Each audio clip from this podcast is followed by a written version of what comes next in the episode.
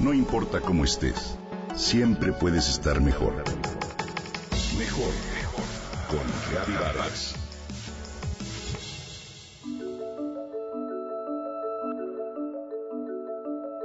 Te caes y te raspas la rodilla. Te lavas, desinfectas con agua oxigenada o algo similar y curas la herida. La cuidas hasta que cicatriza y sana, ¿cierto? Un refrán popular que hemos escuchado de generación en generación versa. El tiempo todo lo cura, pero esta creencia puede resultar errónea si de heridas del alma hablamos.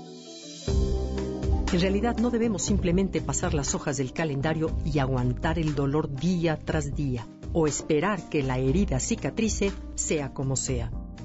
Si no haces nada, si no aprendes de esa situación, lo más probable es que tu herida cierre solo de forma superficial y luego, con el roce cotidiano, se abra de nuevo.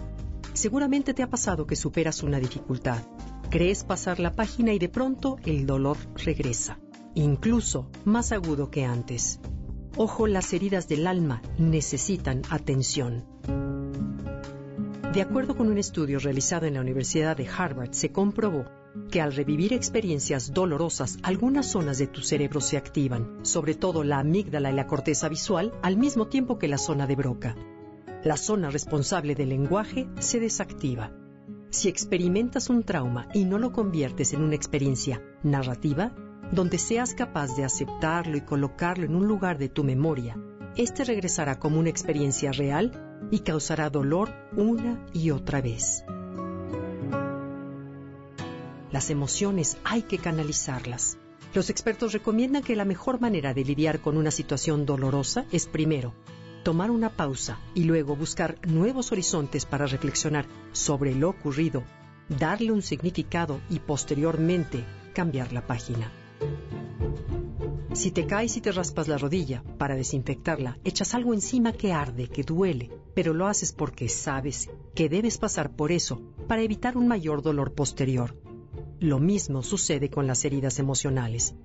Te comparto algunos tips para sanarlas. Primero que nada, no reprimas tus emociones. No juegues al no me duele o no existe el dolor. Concientízate, en cambio, de todo ese sentimiento y busca, en el mejor de los casos, un momento para hacer catarsis. Grita, sacúdete, brinca, háblalo. Acepta lo que sucedió. Negar es parte de un proceso, pero no te estanques ahí, porque negar es como mirar a otro lado. No lo hagas por mucho tiempo porque eso te impedirá sanar. Otro proceso importante es el enojo. Siéntelo, es válido. Sueles enojarte con quien te lastimó, con quien se murió o con la enfermedad, incluso hasta contigo mismo. El enojo es la segunda etapa de curación de tu herida emocional, pero tampoco te quedes ahí demasiado tiempo porque entonces deja de funcionar este proceso. Pregúntate para qué. Trata de encontrar qué aprendiste, el sentido que tuvo aquello que viviste. ¿Cómo puede ayudarte esto a ser más fuerte y a resurgir? La única medicina para curar estas heridas emocionales se llama perdón, y para perdonar debes decidir hacerlo. Es parte de un proceso, una decisión que liberará tu energía. Deja de lamentarte, permanece atento a lo que viene, a lo nuevo. Finalmente aprende a decir adiós. Deja atrás lo que está en el pasado. Haz a un lado los apegos y enfócate en el presente. Integra entonces ese acontecimiento como parte de tu historia personal. Aprende la lección y encuéntrale sentido. Vive de nuevo.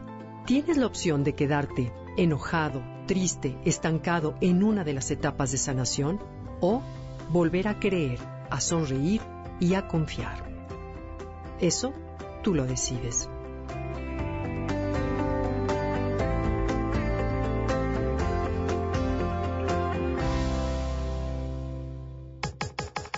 Comenta y comparte a través de Twitter. Gaby-Vargas. No importa cómo estés, siempre puedes estar mejor. Mejor, mejor. Con Gaby Vargas.